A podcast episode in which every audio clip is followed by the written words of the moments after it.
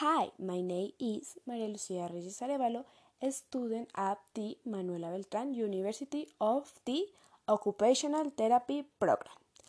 I will answer the question What are the advantages and disadvantages of social media?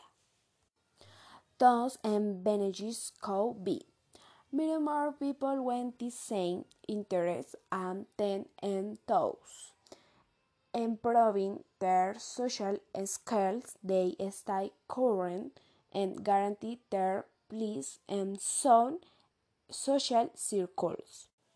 And these benefits are addition to social networks are low self-esteem, personal dissatisfaction, depression, or hyperactivity, and even lack of affection.